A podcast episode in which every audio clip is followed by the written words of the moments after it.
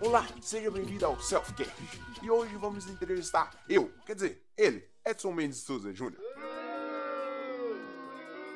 Obrigado, obrigado. É um prazer enorme estar aqui, presente em um Selfcast. Para quem não sabe, estou trazendo essa nova moda que é o Selfcast, que é eu entrevistando eu mesmo. Então, eu faço a primeira voz, eu faço a segunda voz, eu edito, eu faço roteiro.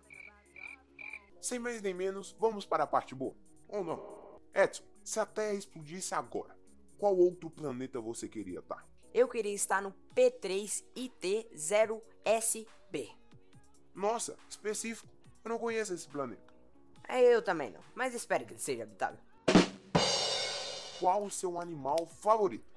Meu animal favorito é o pato, que é o seguinte: o rei da selva é o leão, a rainha do céu é a águia, a rainha da água é a orca. Agora, pega o rei da selva e coloca no céu, ele morre.